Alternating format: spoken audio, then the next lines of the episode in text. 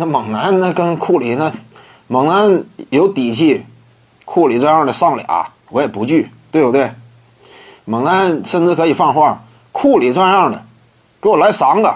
你这样说打架的话，那能干过他吗？那猛男几乎一拳一个，差不多。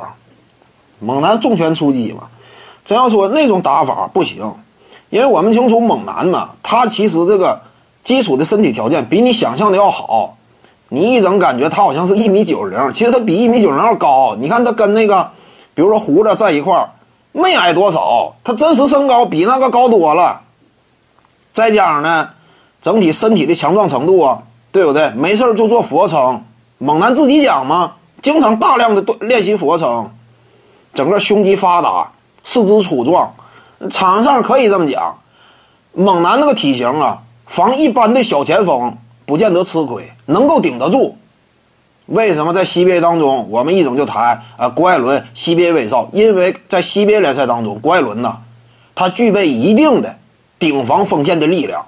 你能够看到其他控卫，你说顶防锋线开玩笑，但是郭艾伦呢，差不多偶尔能够客串一下，顶防一下锋线。那他这种身体条件在那摆着呢，那肌肉块力量，猛男本身性格呢也相对粗野。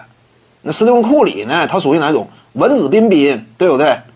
书生气，那你对方说白了，一大声说话，那斯蒂芬库里恐怕在气势上立刻就低一头。人家要是在主动出击的话，那就完了。两三个，我认为啊，这要说弄起来的话，猛男一旦说抓狂了，那一对三不见得落入下风。猛男，哼。